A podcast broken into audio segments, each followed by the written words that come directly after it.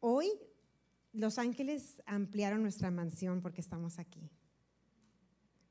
El que la agarró, la agarró.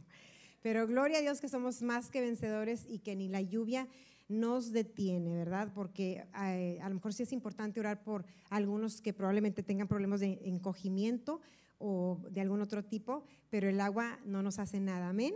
El agua solamente moja, no es nada, es bendición, exactamente. Entonces, nunca dejes que el agua te detenga en nada, porque si el agua te detiene, un problema te va a destruir, te va a derribar. El agua no es nada y somos más que vencedores. Entonces, bueno, pues hoy me toca, por la gracia de Dios, compartir un mensaje con ustedes y pues quisiera que oráramos antes de empezar. Padre, te damos gracias por tu iglesia, te doy gracias, Padre, por tu palabra.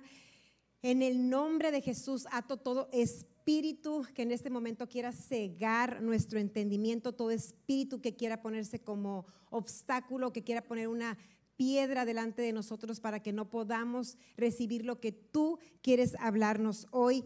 Y yo te doy gracias, Espíritu Santo, porque sé que tú lo haces. Y también te pido, Padre, que nos des ese espíritu de revelación en el conocimiento tuyo, Señor, para que podamos tener luz y para que podamos, Señor, comprender lo que tú estás hablando a nuestros corazones. Y te pido con todo nuestro corazón, Padre, que este mensaje hoy glorifique tu nombre, que este mensaje hoy te exalte como solo tú mereces ser exaltado, Señor de señores y Rey de reyes, el amor de nuestra vida. Te damos toda gloria y toda honra. En tu nombre oramos. Amén y amén. Pues les voy a contar un chiste. Hubo una vez que un pastor se encontró a una persona, vamos a decir que se encontró a Juan Pérez en HIV le dice, oye Juan Pérez, súper original mi nombre, ¿verdad? Este, como que hace tiempo que no te veo en gracia y fe. Vamos a decir que fue el pastor Ibrahim, en gracia y fe. Y le dice Juan Pérez, no hombre, es que sabe qué pastor, ahí hay, hay puros hipócritas. Y le dice el pastor, no te preocupes, tenemos espacio para uno más. Entonces, bueno, este, nos reímos, pero los chistes a veces tienen mucha realidad, ¿verdad? Y como dicen, entre broma y broma, pues la verdad se asoma. Y vamos a leer 2 de Corintios 5, 17, un versículo muy, muy eh, recitado dentro del cuerpo de Cristo. Yo creo que todos lo podemos decir de memoria. ¿Y cómo va? Una, dos, tres. Ah, quítenlo, por favor. Gracias. Vamos, una, dos, tres.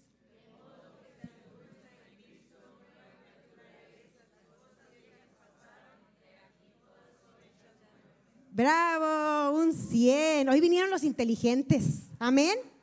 Amén. Así es, aquí dice la palabra que somos nuevas criaturas y en algunas versiones, creo que en la NTV dice que tenemos una nueva vida. Hoy tenemos a los niños con nosotros. Y bueno, pues vamos a, a, creer que también Dios usa el mensaje para hablar a sus corazones. Sabemos que la palabra no tiene límites, entonces niños pongan mucha atención porque sé que Dios puede hablar hoy a sus corazones. Este, aquí dice eh, la palabra que Dios nos ha dado una nueva vida. Somos una nueva creación y tenemos una nueva vida. Dice que las cosas viejas van a seguir con nosotros.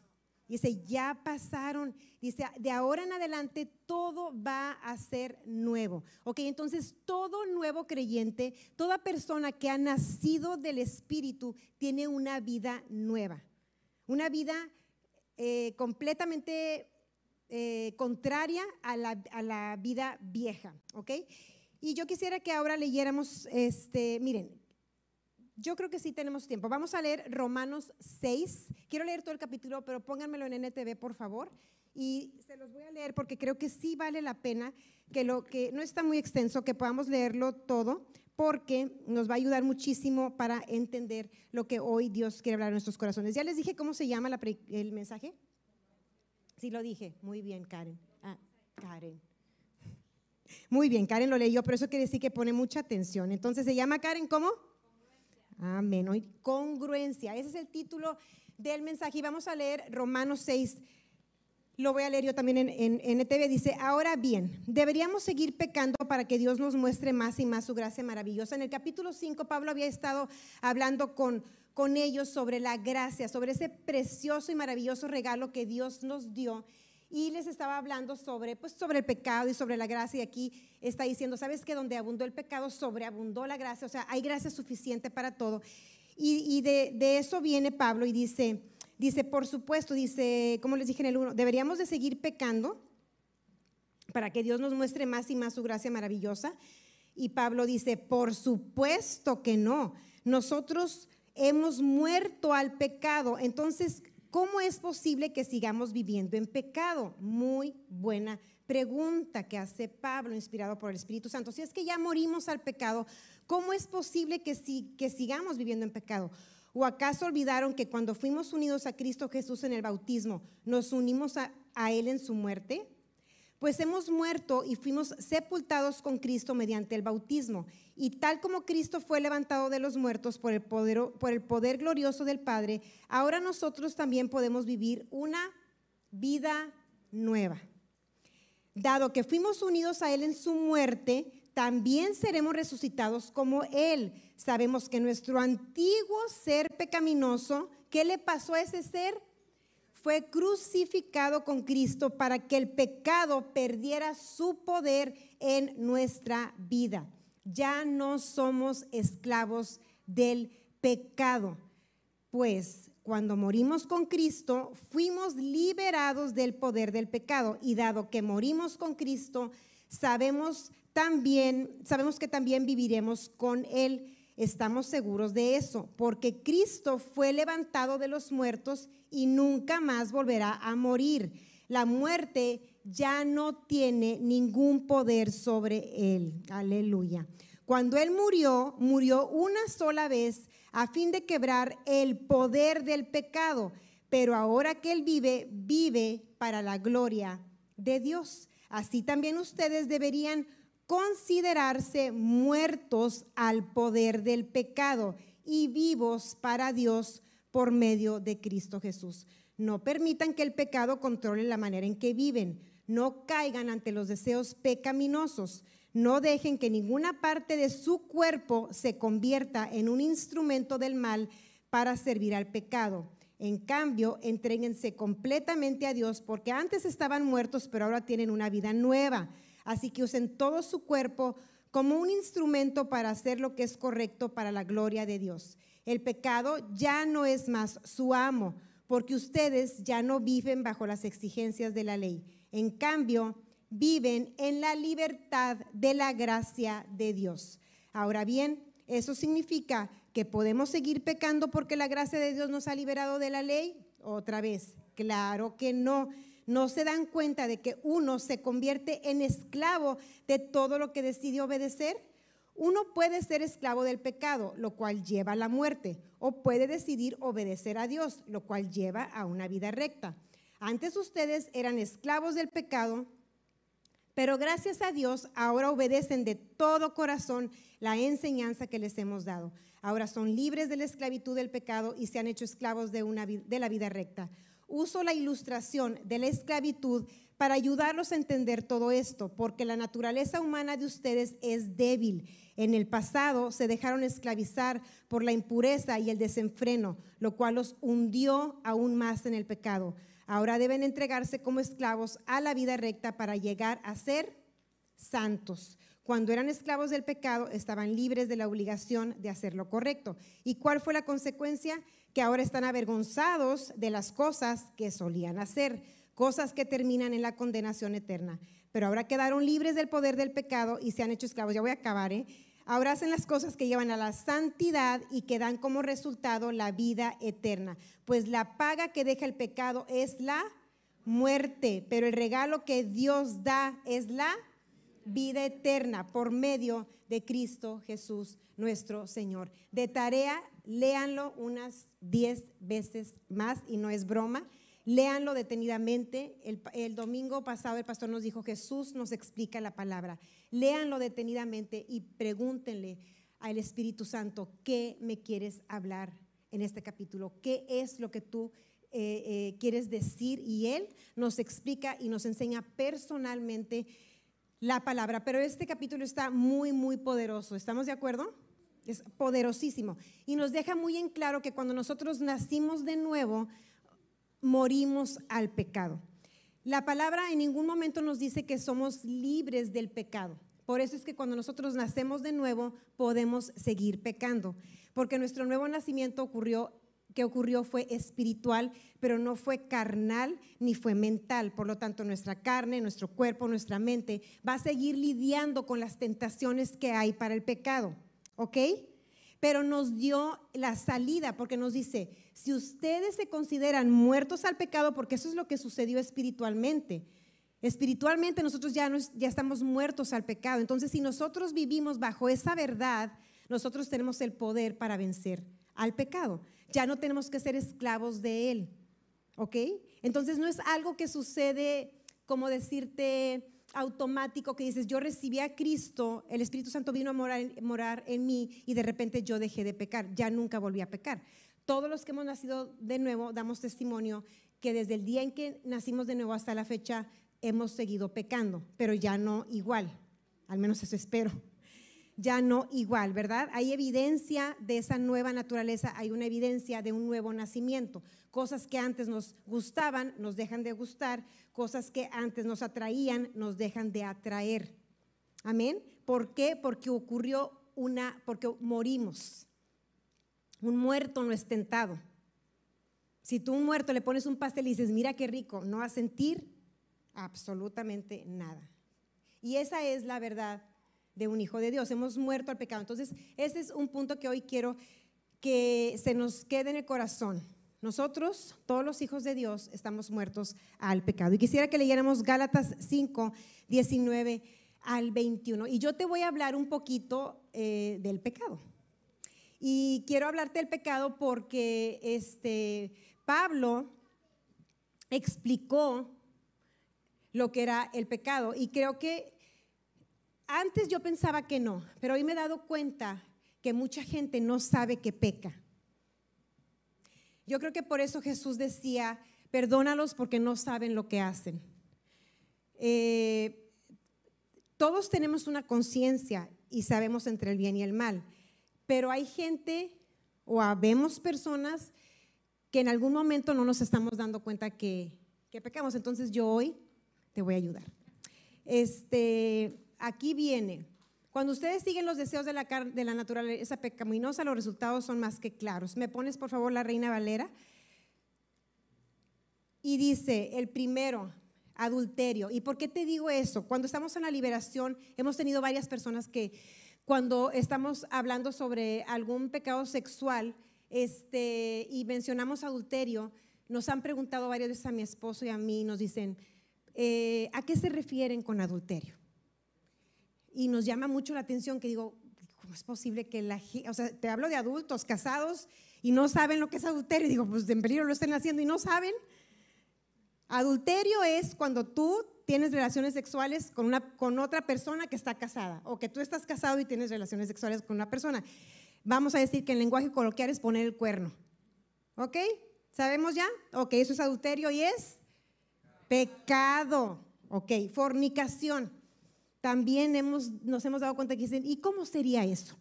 Entonces, bueno, pues te voy a decir lo que es fornicación. Fornicación es tener relaciones sexuales sin casarte. ¿Ok? Sé que se va a poner el ambiente así medio medio, pero es necesario. Pablo lo puso inspirado por el Espíritu Santo porque de verdad tenemos que abrir los ojos, iglesia. Tenemos que abrir los ojos. Amén. ¿Quién quiere que se le abran los ojos? Ok, entonces fornicar es tener relaciones sexuales fuera del matrimonio. No me voy a ir tan explícito ni me voy a ir en tantas cosas, pero sí quiero que demos un repaso. Dice inmundicia. Inmundicia es algo sucio. Y todos sabemos, hasta los niños saben cuando algo está sucio. Te sientes mal cuando haces algo que es impuro, ¿ok? Lascivia, lascivia tiene que ver con todo ese, que en todos lados estés pensando en sexo, por todas las cosas. es, algo, es, también es impureza sexual. Idolatría, pues es poner a cualquier cosa, persona, por encima de Dios. puede ser hasta yo misma, puede ser tu esposo, pueden ser nuestros hijos, puede ser la escuela, nuestro trabajo, nuestra carrera, nuestro sueño, cualquier cosa, el dinero, cualquier cosa que esté en, mira, es cualquier cosa que te cala, que te cala, sí, pero que te duele bastante, eso es idolatría, ¿verdad? Si nosotros nos ofenden y nos cala bastante que nos ofendan, es muy probable que nos idolatremos a nosotros mismos. Ok, entonces hechicería es todo lo que tiene que ver con la brujería. No existe brujería blanca, eso es falso. Brujería es brujería, ¿ok? Es cualquier cosa, cualquier poder, cualquier cosa sobrenatural, cualquier manipulación que tú busques fuera de Cristo. Eso es hechicería. Que busques controlar situaciones por otros medios manipulación, no por otros medios, porque ni en Cristo, ni Él mismo nos controla. Les digo, no me puedo ir tan adentro, sé que todos tenemos muchas ideas, pero no me puedo ir tan porque me va a tardar mucho, pero enemistades, es cuando hay hostilidad, cuando tú estás contrario a alguien y, creas esa hostilidad, creas esa enemistad. Pleitos, todos sabemos lo que es un pleito. Ok, celos, todos sabemos, no tenemos que explicar, ¿verdad? Celos, ok. Ir, iras, iras. También sabemos, ¿verdad? La ira te descontrola, te hace decir cosas que no debes de decir, te vuelve violento, esa es la ira. Es un enojo descontrolado completamente y no es de Dios, es del enemigo. Contiendas, eh, como la mujer contenciosa, la de Proverbios, la que todo el tiempo, como la gotera continua, ¿dónde están mis ellas? A ver. Bueno, nosotros entendemos lo que es una mujer así, ¿verdad? Sabemos lo que es contienda. Disensiones, que divides, que separas, que andas diciendo para que la gente se separe, siembras discordia, eso es disensión. Homicidios, pues también, ¿alguien sabe lo que es homicidio? Ok, ¿qué es? Matar, así es, matar a alguien. Con nuestras palabras podemos matar a alguien también. Borracheras, ¿alguien sabe lo que es una borrachera? Ándeles, porque si no les llamaría hipócritas como los del orgías, herejías y cosas semejantes. y cosas, herejías ah, y cosas semejantes. Entonces, todo eso, herejías, son cosas falsas. Y, y, hay otra lista en Corintios donde viene muchas cosas, pero te digo, no me voy a ir a todo eso. Pero dice el versículo que sigue, o ahí mismo está, a ver, dice que los que practican tales cosas no heredarán el reino de Dios. Y aquí es cuando dices, ching, mejor me hubiera quedado allá que la lluvia me hubiera mojado. ¿Verdad? No, hombre, es pura broma. Ya saben que su pastor es bien bromista. Vamos a leer Efesios 5.4, por favor. Y Efesios 5.4 habla, bueno, me pones desde el 3, por favor, en NTV. Efesios 5, 3 es Gálatas, Efesios, Filipenses, Colosenses, Primera de Tesalonicenses, Segunda de Tesalonicenses, Primera de Timoteo, Segunda de Timoteo. Efesios. ¿Alguien lo tiene ahí? Es que no lo tengo yo para leerlo. Efesios 3. Ahí está. Que no haya ninguna inmoralidad sexual, impureza ni avaricia entre ustedes. Tales pecados no tienen lugar en el pueblo de Dios Amén. Los cuentos obscenos, las conversaciones necias y los chistes groseros no son para ustedes. En cambio, que hay una actitud de agradecimiento a Dios. Así, tal cual, iglesia. El doble sentido, las palabras obscenas, las maldiciones, eh, todo eso no tiene, hay una versión que dice, no tiene lugar en el pueblo de Dios. No tiene lugar, es pecado. Y ahí leí, acabamos de leer en Romanos 6 como dice que todos los miembros de nuestro cuerpo son para glorificar a Dios. ¿Ok?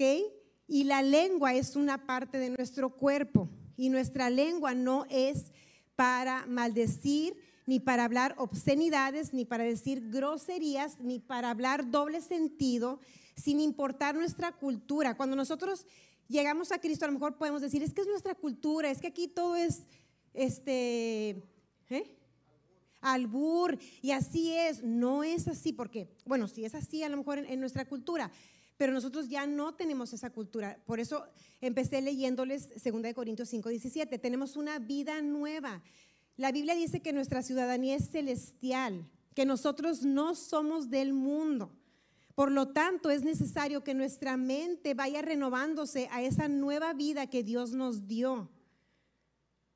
Ya no somos lo que éramos, ya no practicamos lo que practica el mundo, porque ya no pertenecemos a ese mundo. Y ahorita te, voy a ir mostrando que no es una lista de reglas que Dios nos dio, no es una lista de cosas que Dios nos dijo, no hagas esto, no hagas el otro, no hagas el otro, no hagas el otro, porque yo quiero que tú seas infeliz, porque yo no quiero que tú disfrutes la vida.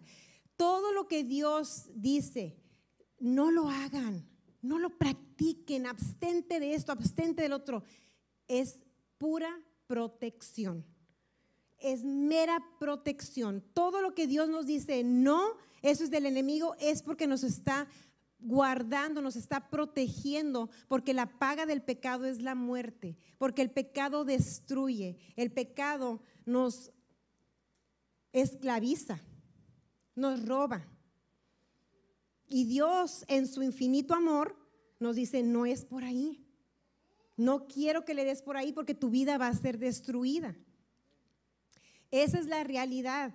Y si nosotros seguimos viendo esas cosas como prohibiciones, no vamos a entender el mensaje que Dios nos está dando. Y si creemos que en la gracia, maravillosa y preciosa gracia, todo es permitido, déjame te digo que no hemos entendido la gracia.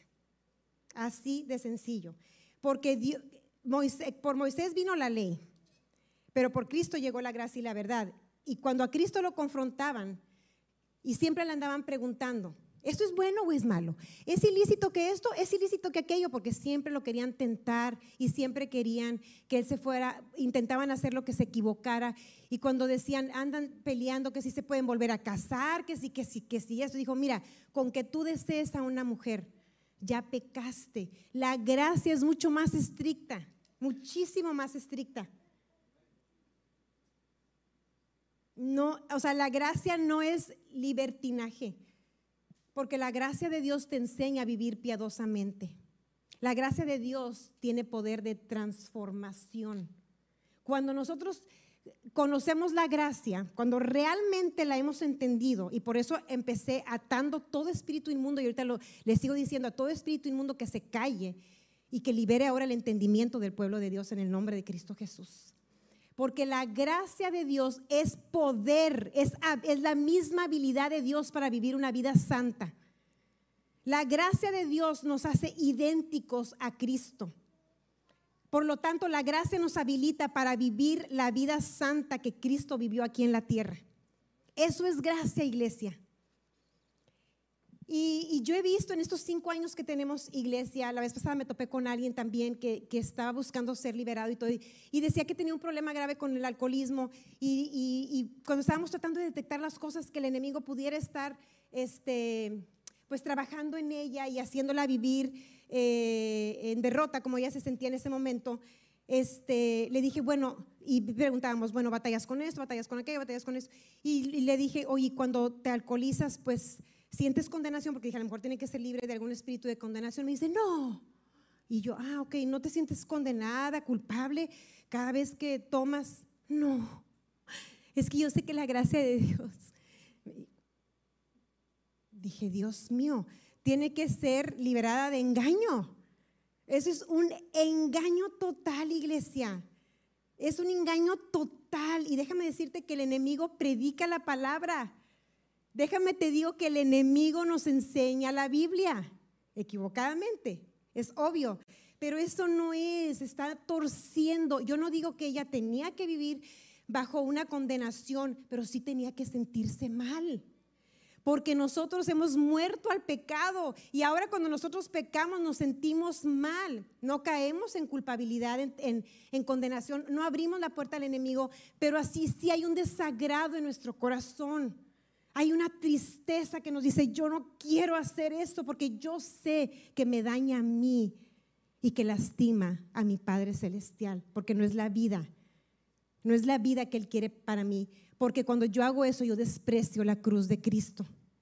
Y eso es lo que sentimos, o sea, viene a nosotros una aberración por el pecado. Cuando predicó Ricardo un miércoles antepasado, nos decía, yo decía muchas maldiciones, dijo Ricardo, yo me identifiqué con él porque yo también, yo vengo de una familia que dicen muchas malas palabras, muchas malas palabras. Y entonces él dice cómo Dios le trajo esa convicción y que no se dio cuenta en qué momento, pero de repente dejó de decirlas. ¿Sí, Ricardo? ¿Era así? Y en cada quien es diferente. Yo también llegó un momento donde yo les he contado que yo estaba alabando a Dios y puras palabras de alabanza y de gloria a Él. Y de repente me vi, vi mi boca y vi todas las palabrotas que yo decía y dije, Señor, ¿qué es esto? O sea, no puede ser. Estoy siendo incongruente. Y le dije, Padre, no quiero volver a decir ni una sola palabra de esas, no quiero. Me, vi y me aborrecí. Aborrecí mi manera de hablar. Y, yo doy testimonio que a partir de ese momento yo ya no, no batallé, o sea, no fue algo con lo que yo estuve lidiando de que ahí se nos salió, ahí se no, en mí pasó diferente que en Ricardo. Algo pasó que fue como que Dios lo cortó, lo acabó y ya no tuve ni deseos. Mira, aquí en el mundo conocemos asociaciones que son muy buenas, que ayudan a la gente a dejar el alcoholismo, que ayudan a la gente a dejar drogadicción, pero tienen que estar yendo, tienen que estar yendo. Y déjame decirte que cuando el Hijo te, hace libre, te hace verdaderamente libre. Y esa es la verdad, iglesia. Yo no me despierto en la mañana y digo, hoy no quiero decir ninguna maldición. No voy a hacer que ni me acuerdo, ya no es parte de mí. Mi esposo fue libre de alcoholismo, de drogadicción y él no, en las mañanas él no está ni está pensando, ay no, no voy a ir al Oxxo y voy a ver las cervezas. No, porque cuando el Hijo te hace libre, te hace verdaderamente libre. Esa es la gracia de Dios. La gracia de Dios no es, pues sí, yo digo, me salen así los zapotes y cuando voy a predicar, digo, ay Señor, nomás guárdame, no, que no se me salga un zapote. No, ¿Qué vida? ¿Esa es la vida en plenitud que, Cristo nos regaló? No, claro que no. Cuando Él te hace libre, te hace libre de verdad. Es algo que se borra, se muere. Ya no sientes ninguna tentación. Iglesia, es la verdad. Es la verdad. Yo sé que tú lo vives en algún área. Es la verdad. No vuelves a ser tentado. Se acabó. Vida nueva. Y eso es lo, ese es el poder de la gracia. Eso es a lo que nosotros fuimos llamados. Número dos, nuestros cuerpos son templo del Espíritu Santo. Nosotros ya no podemos ver nuestros cuerpos como este, ninguna otra cosa más que como un templo del Espíritu Santo. Si tú, tienes, si tú tienes esa revelación, tú lo vas a usar para gloria de Dios. 1 Corintios 6, 19 al 20 en NTV, por favor. 1 Corintios 6, 19 al 20 dice, ¿no se dan cuenta de que su cuerpo es el templo del Espíritu Santo, quien vive en ustedes y les fue dado por Dios? Ustedes no se pertenecen a sí mismos, porque Dios los compró a un alto precio. Por lo tanto, honren a Dios con su cuerpo. Este cuerpo que antes pecaba, ahora este cuerpo ya no me pertenece. Nuestro cuerpo ya no nos pertenece. Nuestro cuerpo es para honrar a aquel que vive en este cuerpo. Es un vaso de honra. Es algo que lo debe de glorificar. Y como te decía, nuestra boca es parte de nuestro cuerpo, nuestro cerebro es parte de nuestro cuerpo y debemos tener esa conciencia. Yo no puedo ya dar rienda suelta a mi cuerpo porque mi cuerpo ya no me pertenece. Y es ese, ese estado es mucho mejor que el estado de aquel que vive para, para él mismo. O sea, la voluntad de Dios para nosotros es buena, agradable y perfecta. El enemigo te, siempre nos va a presentar el pecado como algo placentero como algo este, que nos va a hacer disfrutar la vida, pero es un engaño. ¿Y sabes de dónde lo saca el enemigo? Precisamente de la voluntad de Dios, porque acuérdate, él conoce la palabra y él conoce a Dios. Yo te he dicho, el enemigo conoce mejor a Dios a lo mejor que hasta nosotros mismos. Y la voluntad de Dios es buena, agradable y perfecta. Entonces dice, yo les voy a presentar algo que es bueno, agradable y perfecto, según la vista según lo que sientes. Eso le hizo a Eva, le dijo, mira, el fruto es bueno, o sea, no es malo. Le dice, es bueno, ¿por qué no comes de él? Te va a hacer como Dios. Y ella volteó a ver y qué dijo, No dijo, no es cierto, está bien feo. Dijo, ay, sí, está bien rico el fruto, se ve bien rico. Sí, sí me lo voy a comer. Pero déjame decirte que el enemigo cuando te presenta el pecado nunca te habla de las consecuencias que trae ese pecado. Él no le dijo, a partir de que tú comas de ese, de ese fruto, todo el planeta sufrirá corrupción. Y un día de tus dos hijos, uno va a matar al otro. No le habló ninguna de esas consecuencias. Él nada más le dijo, cómetelo. Cuando, cuando estaba leyendo en jueces y cuando Dalila llega, con, cuando Sansón se enamora de Dalila, el enemigo le mandó a Dalila para seducirlo, para poder destruirlo. Pero él no lograba ver más allá y no le puso a una mujer fea, no le, le puso algo que era bueno, agradable y perfecto. Perfecto para destruirlo. Entonces el enemigo no va a venir contigo disfrazado de Chucky o Chucky o como le digan. No va a venir así. Digo, ese también es el demonio. Esa es una parte, son varias facetas y hay que conocerlas todas. Pero él va a venir también de una manera agradable. Vas a decir, ándale, eso es lo que yo quiero. Así, así es como yo quiero disfrutar. Pero no te dice, el alcoholismo te va a destruir a ti, a tu familia, te va a robar tu dinero, va a robar tu relación. Vas a ser un bueno para nada, no vas a servir, no te dice. En cambio, Dios nos dice, siempre, siempre nos habla del fruto que hay en obedecer. Siempre nos habla, hey, honren a su padre y a su madre y vivirán larga vida y van a ser prósperos. Siempre nos habla de la promesa. Siempre nos habla de cómo nos va a ir bien. No nos engaña. Dios nunca nos engaña. Nos dice, háganle así. Si ustedes le hacen así, así es como van a vivir. Pero el enemigo nomás te dice, hazle así y no te dice lo que te va a pasar. Y la iglesia necesita ser astuta y necesitamos conocer a nuestro enemigo y necesitamos conocer a Dios, lo que dice su palabra. Y nuestros cuerpos son templo del Espíritu Santo. Si nosotros meditamos más sobre, que, sobre eso, que esa verdad, vamos a, vamos a usar nuestro cuerpo para glorificarlo a Él. Otro punto es que Dios nos ama a pesar de todo. ¿Sabemos eso, gracia y fe, que Dios nos ama a pesar de todo? Amén. Yo por eso estoy aquí parada, porque Dios me ama a pesar de todo. Pero su amor nos transforma. Y algo que quiero yo derribar esta mañana es esto. He oído varias veces en esta iglesia que dicen, Dios no ve mis pecados, Dios no ve tus pecados, Dios no ve nada mal en ti. Dios no te ve nada de lo malo, Dios no ve. Déjame, te digo hoy la verdad, iglesia, y la verdad es que Dios no está ciego.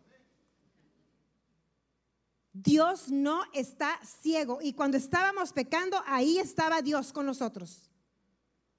Y no soporto que la gente piense así. ¿Por qué no lo soporto? Porque destruye, porque bloquea el poder transformador del Espíritu Santo porque el único que se ciega es uno mismo. Cuando yo creo que Dios no ve, me estoy cegando yo de mí misma y estoy bloqueando el poder de Dios para darme una mejor vida.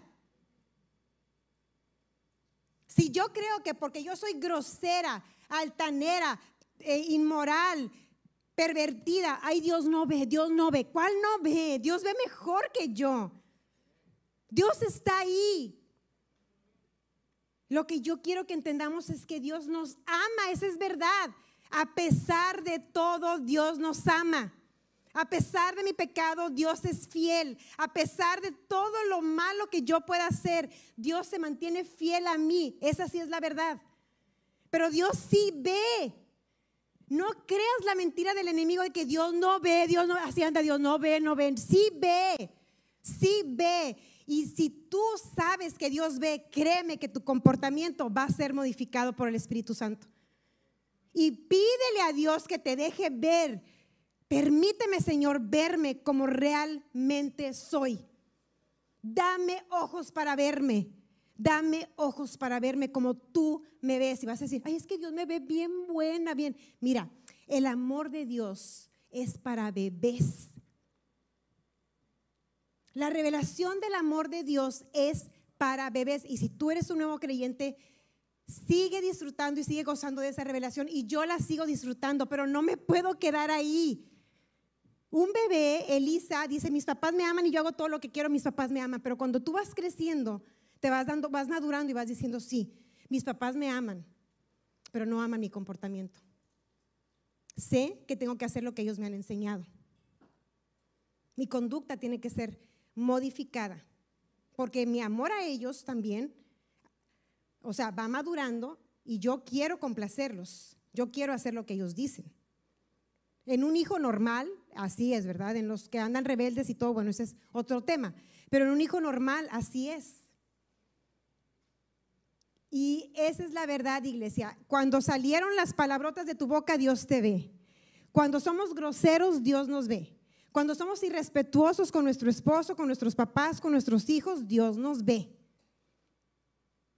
A lo mejor eso ya hoy te va a quitar, nos va a quitar una escamota de los ojos. En nuestro espíritu, sí, sí, sí, sí, somos como Cristo. Pero el punto no es que somos en el espíritu, el punto al que todos anhelan llegar es cómo somos en la carne. O sea, cómo evidenciamos realmente el poder de Dios. Porque yo no puedo andar con un letrero por todo el mundo. Mi espíritu es como Cristo. Mi espíritu es como Cristo. No. El mundo va a ver mi conducta. Mis hermanos en la iglesia van a ver mi conducta. Yo no puedo decirles, ay, sí, soy bien grosera, pero Dios me ama. Incongruencia. ¿Verdad que no podría funcionar así? Entonces no podemos engañarnos a nosotros mismos. Esa, esa verdad de la gracia de Dios, del amor, del amor incondicional de Dios, nos ayuda mucho en nuestra relación con Él, a no abrir puerta a culpabilidad, a no abrir puerta a condenación. Pero no confundan, mira, no confundas, aquí lo anoté porque dije, esto pasa. Y yo dije,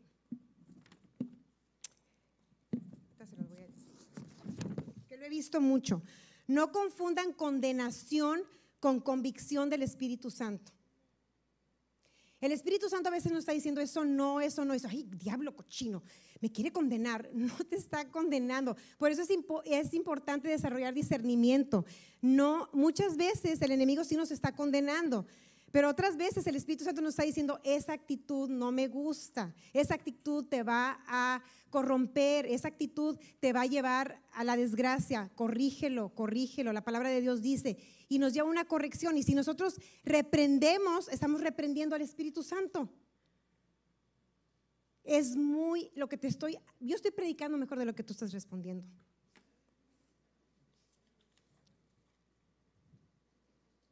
Entonces, pensar así va a bloquear el poder transformador, de Dios en nosotros, ¿sí? Quiero que recordemos siempre esto, el pecado destruye, el pecado endurece, el pecado roba. El pecado, ¿sabes? Te endurece tanto, tanto, tanto, tanto que podemos llegar a ser cauterizados, donde ya ni la presencia de Dios, ni la Biblia, ni nada nos, nos hace sentir.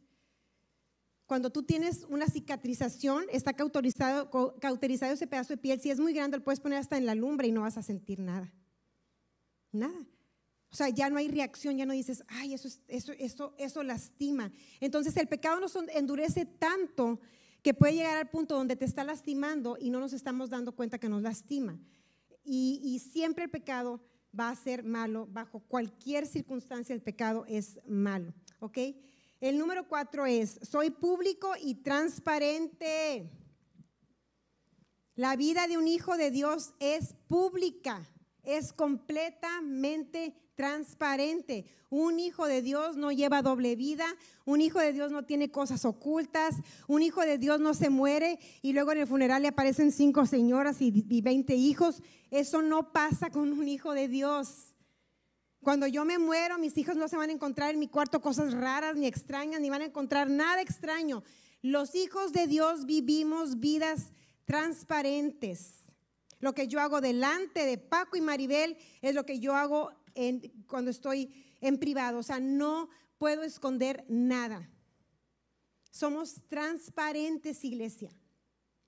Si el enemigo te lleva a hacer cosas ocultas, pues es más que evidente que es pecado porque el pecado siempre da luz en lugares oscuros, en tinieblas, eh, a escondidas, donde nadie ve, donde nadie sabe, donde son unos cuantos. Y este, podemos leer 1 Corintios 5 al 11. Mira, el pecado, te debo decir qué hace. Nos lleva a vivir, a ser hipócritas. Nos lleva, te digo, a vivir vidas escondidas. Y la hipocresía, a lo mejor nosotros nunca nos hemos considerado hipócritas, cuando leas en la Biblia y que Jesús decía hipócritas, ah, vamos a poner atención, vamos a decir, a ver, ¿por qué les dijo hipócritas? No voy a que yo esté ahí, ¿verdad? Y como leo hipócritas, digo, no, no, eso no es para mí. Pero hay que, hay que poner atención, o sea, ¿por qué hipócritas? Hipócrita es, es cualquier acto, es una actitud en la que tú haces algo que no harías con otras personas. ¿Sí? O sea, por ejemplo, yo puedo decir, no, yo con, con Ebrahim, pues nosotros acá escondidas nos bien jarras. Pero acá adelante la gente decimos, ay no, que hola hermano, buenos días hermano, sal, aleluya. Nadie verá al Dios sin santidad, aleluya hermano. Eso sería hipocresía y eso era lo que hacían los fariseos. Ahora, yo no te hablo de una vida perfecta. El pastor y yo estamos muy lejos de la perfección. Tenemos muchos defectos, errores, bastantes. Sea, no hablo de vida perfecta, sino de ser transparentes, de ser sinceros. Amén. De no guardar, de no guardarnos nada, porque eso viene del enemigo y nos va a destruir, iglesia. Te digo, este mensaje parece duro, pero pues ya saben. Yo no sé si ya saben para qué me invitan. Entonces, dice 1 Corintios 5, del 9, desde el 9, por favor. Y dice, lo que quise decir es que no se relacionen con ninguno que afirma ser, no, desde el 9, por favor.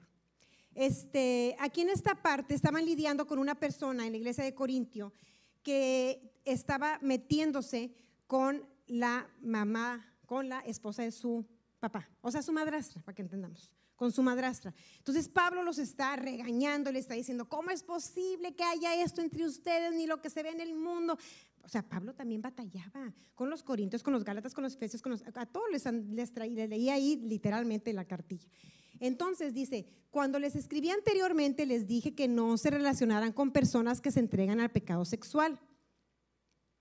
Pero no me refería a los incrédulos, porque muchas veces decimos, no, pues yo no me junto con, con mundanos.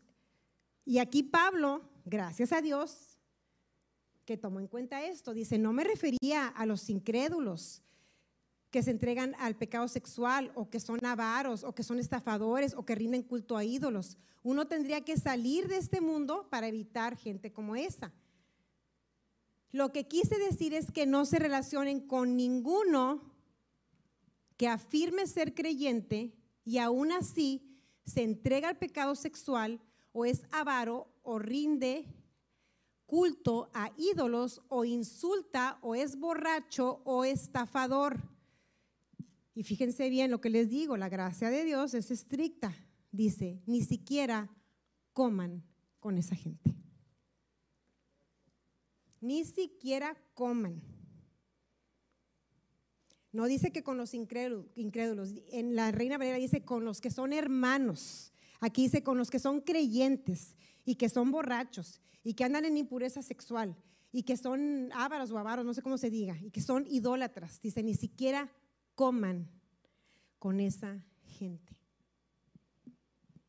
Y yo te voy a decir, si tú te estás relacionando con gente que se dice hermano, que es de aquí de gracia y fe, que practica estas cosas, ni siquiera comas con ellos. No, hombre, Sofía, te estás yendo a un extremo. No, lo dice la Biblia. Lo dice la Biblia. Y yo te voy a decir, cuando yo, cuando yo empecé en el camino de Dios, primero me quedé sola de amigos del mundo, que no me enemisté con ellos ni nada, no me peleé, no nada. Simplemente se empezó a hacer un abismo, ¿verdad? Se empieza a hacer un abismo entre tú y esas personas. Y después cuando, al principio cuando vas a la iglesia, crees que todos son bien santos y son bien buenos. Y dices, ay, no, qué hermosos. Y dices, tu nombre, el que canta de ser, ay, no, no, no, no, este bien ungido y quiero estar ahí. Y, y luego te vas a comer con ellos. Dices, madre mía, con permiso, casi, casi que es lo mismo de lo que Dios me sacó. Si tú eres nuevo en gracia y has tenido esa experiencia, aguanta, aguanta, aguanta, aguanta. Sé sabio, Dios te irá llevando. No te desanimes, no seas como Juan Pérez, porque luego te va a ver el pastor y te va a decir, no, aquí hay lugar para uno más. No, no pienses que, mira, el problema es, iglesia, que cuando nosotros somos así, somos piedra de tropiezo para las personas. Y la gente cree que Cristo es vano, que no funciona el Evangelio.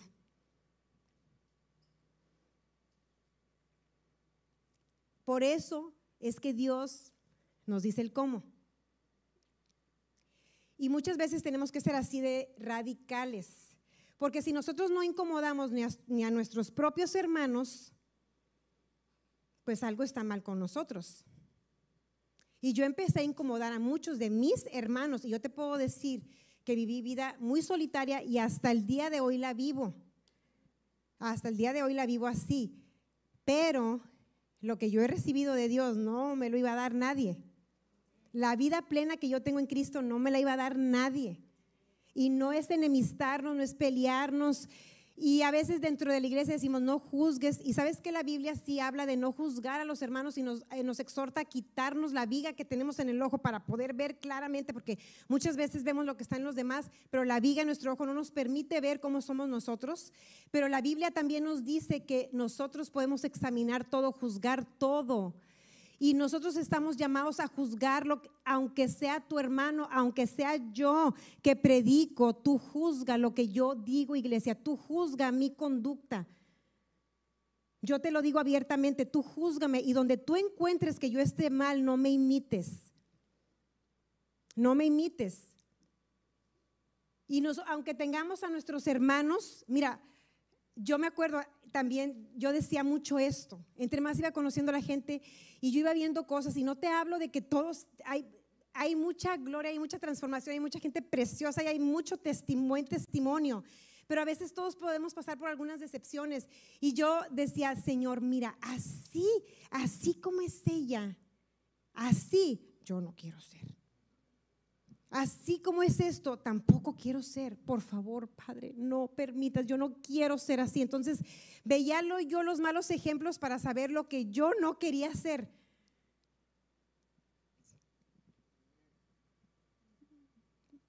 Amén.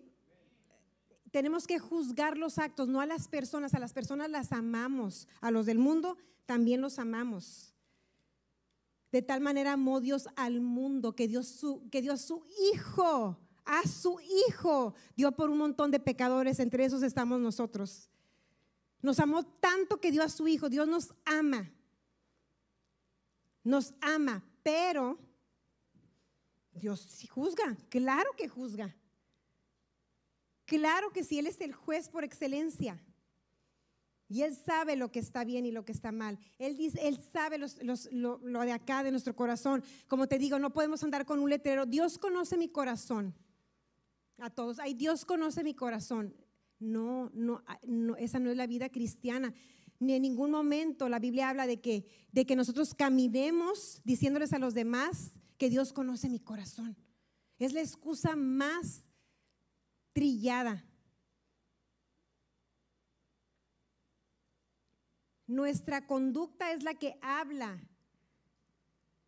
de si conocemos a Cristo o no. Entonces, tenemos que tener cuidado con quién nos juntamos. Y si, mira, si eso dices tú, ay, no, es que me va a costar, no importa, créeme que vale la pena. Si dices, es que el viernes me voy a quedar sola, no voy a salir, créeme que vale la pena. Totalmente vale la pena. Totalmente. Dios te está protegiendo, te está guardando de una tontería.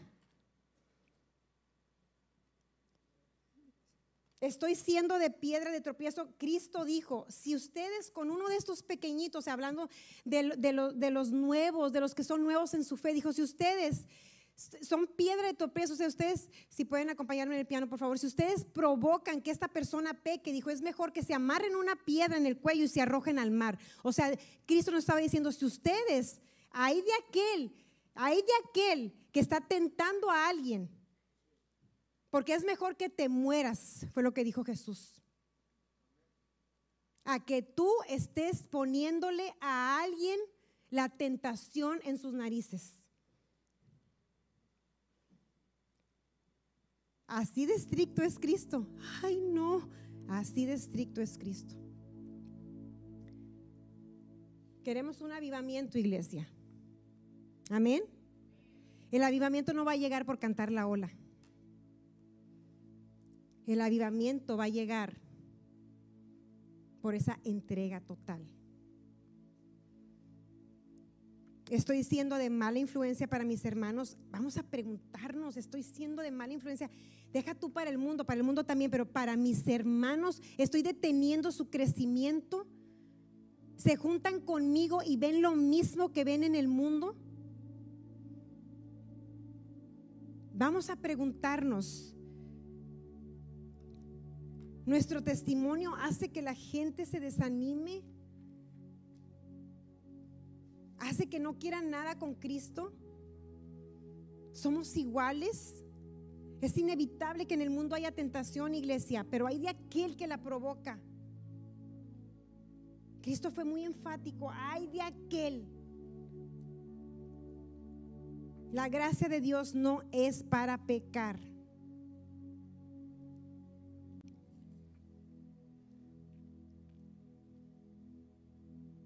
Somos luz tenemos nueva vida.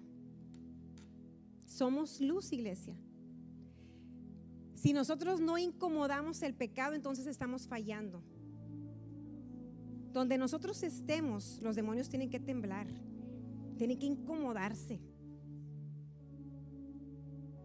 Tienen que sentir, oh, yo no quiero estar con esta fulana religiosa amargosa.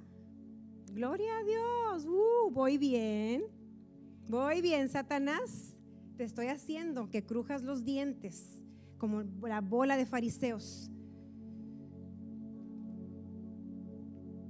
Mira, hay una tendencia ahorita en el mundo y la iglesia, acuérdate que está súper influenciada por el mundo. Y la tendencia es quererle caer bien a todo el mundo. La tendencia es, yo te amo, tú me amas y mientras a ti te haga feliz, a mí me hace feliz. Esa está inspirada por el enemigo. Dios es amor. Dios ama a todos, pero su amor nos transforma. Su amor nos dice la verdad. Su amor nos libera. Su amor nos lleva a una vida en abundancia. Hoy en día no puedes decir, no, o sea, está mal visto por el mundo que tú le digas a alguien que lo que hace no es, no es, correcto. Y eso está mal, iglesia. Nada más reflexionemos hacia, a ver, vamos nosotros a aplicarlo como papás. No hay que decirle a nuestros hijos nada de lo que está mal. A ver, a ver, hagan un experimento, a ver, a ver en qué se convierte ese hijo. En un monstruo que le va a hacer daño a este mundo. Por lo tanto, Dios tampoco es así con nosotros. Y no, no debemos confundir. Nosotros amamos a todos, pero sí sabemos lo que está bien y lo que está mal. Y si juzgamos y si decimos ahí no, y sí en amor y con respeto tenemos que confrontar a nuestros hijos. Los tenemos que confrontar.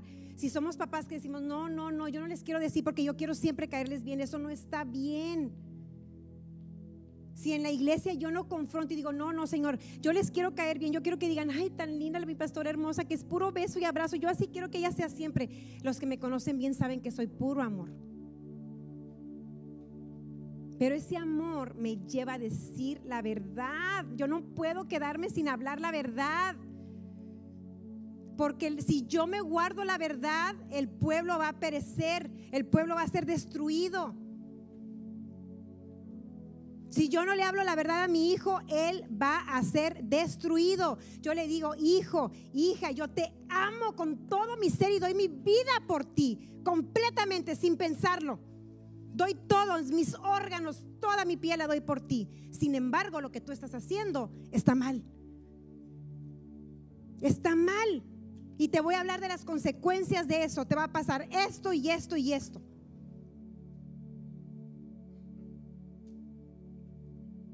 Es igual entre nosotros. Es la misma relación que Dios tiene con nosotros. Dios nos confronta y nos dejó en su palabra la verdad.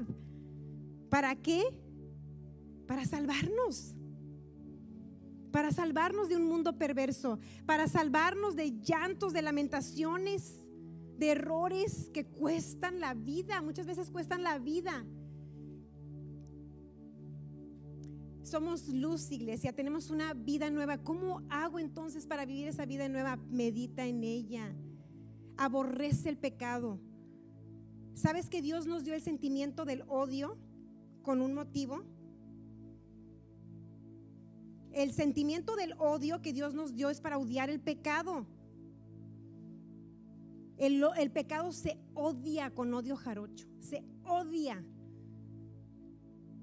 se aborrece, dices, no puedo, no, no puedo, no puedo con eso, con el pecado, fíjate bien, no con el pecador, no con la persona, con el acto, con el hecho, esos hechos, esas actitudes, esas conductas, esas decisiones, se odian, se aborrecen. Esa es la única manera de mantenerte en Cristo. Y si nosotros en nuestros pensamientos no cuidamos, si nosotros, fíjate bien, decimos, el, pecado siempre empieza por dentro y decimos, estamos pensando, estamos pensando en odiar a nuestro hermano, en perversión sexual, en todo lo que sabemos que ahorita, ahorita di la lista. Si nosotros dejamos que esos pensamientos se queden ahí, van a cobrar vida y van a dar a luz al pecado, así dice en Santiago. Pero por eso Dios nos dio esa conciencia y nosotros podemos decir intencionalmente, ya no voy a pensar eso algo bien sutil, y te voy a dar un ejemplo súper, súper sutil, está bien, dices, bueno, eso a lo mejor ya los casados dicen, no, eso ya no, pero te va a servir mucho. Mira, cuando una persona se está enamorando, eso es lo que pasa. Piensas en la persona todo el día. ¿Alguien ha estado ahí? Piensas en la persona todo el día, todo el día, y no te lo puedes sacar de la mente.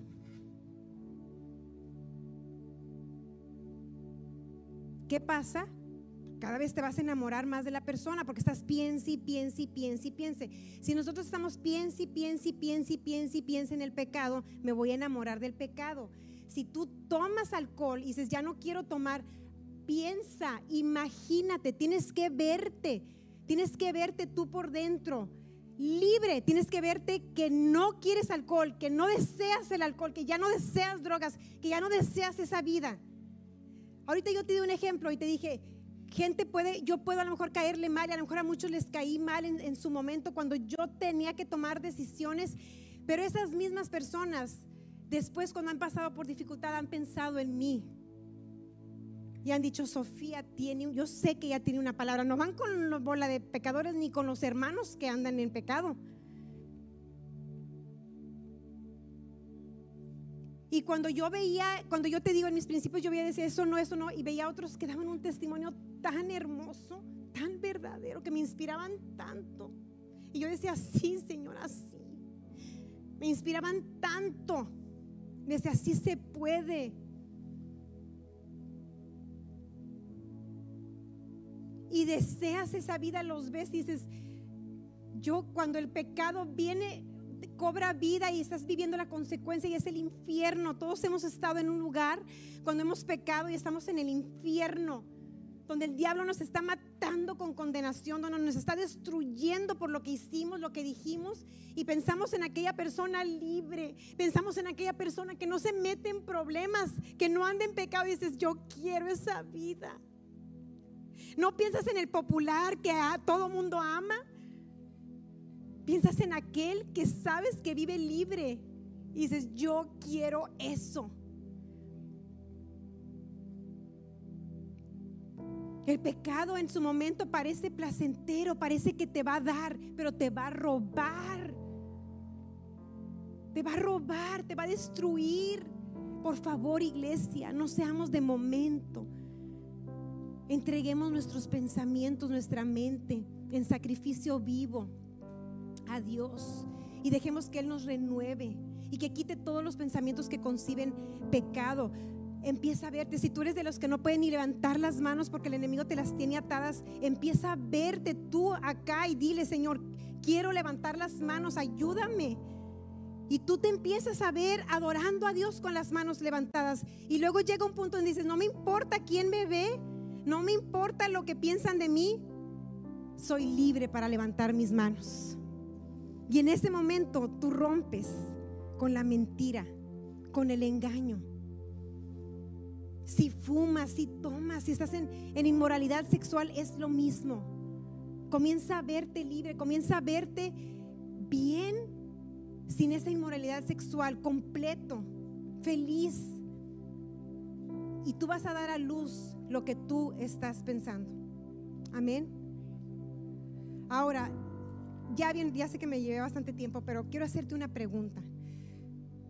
Quiero a todos los que estamos aquí preguntarles, pedirles más bien, que levanten la mano si son hijos de Dios, si tienen esa seguridad de ser nacidos de nuevo, que tienen vida eterna, que tienen esa plena seguridad. Levanta tu mano. ¿Tienes esa plena seguridad? Bueno, el mensaje de hoy fue para ti. Completamente. Es para nosotros. Ahora, levanten la mano aquellos que dicen, yo no estoy seguro. No estoy seguro de, vida, de, tener vida eterna. No estoy seguro de que si conozco a Cristo. No estoy seguro a dónde me voy a ir cuando ya no esté aquí. Puedes levantar tu mano, por favor, sin miedo. Ya te hablé de, el miedo no es de Dios. Levanta tu mano. Quiero verte. Valiente, ahí hay una mano. Gloria a Dios, gracias. Otra mano. Todos son, todos tienen vida eterna. Si hoy se mueren, están con Cristo. ¿Sí? Solamente una persona, dos personas. Dos personas. ¿Alguien más? ¿Alguien más? Bueno, ¿se pueden poner de pie, por favor? Me encanta. Esa valentía la tuve yo un día y me cambió por completo. Vamos orar con ellos, iglesia, ¿ok? Vamos, yo voy a hacer una oración, nada más para darte como el camino para que tú puedas recibir lo que Cristo tiene para ti. Y este los demás podemos repetirlo para apoyarlos. Y vamos a decirle así, Jesús, creo en ti, creo que moriste por mí, por mi pecado, que tú haces libres a las personas, creo que tú das vida eterna y yo hoy lo recibo. Te recibo Jesús como mi Señor, como mi Salvador quiero amarte como tú me amas. Quiero que se haga tu voluntad y no la mía. Porque sé que tu voluntad me va a dar paz, me va a dar vida, me va a dar contentamiento. Gracias Jesús. Amén y amén. Un aplauso para Cristo y para las personas que hoy recibieron, lo recibieron. iglesia tenemos que vivir en congruencia. Tenemos que ser de los que inspiran.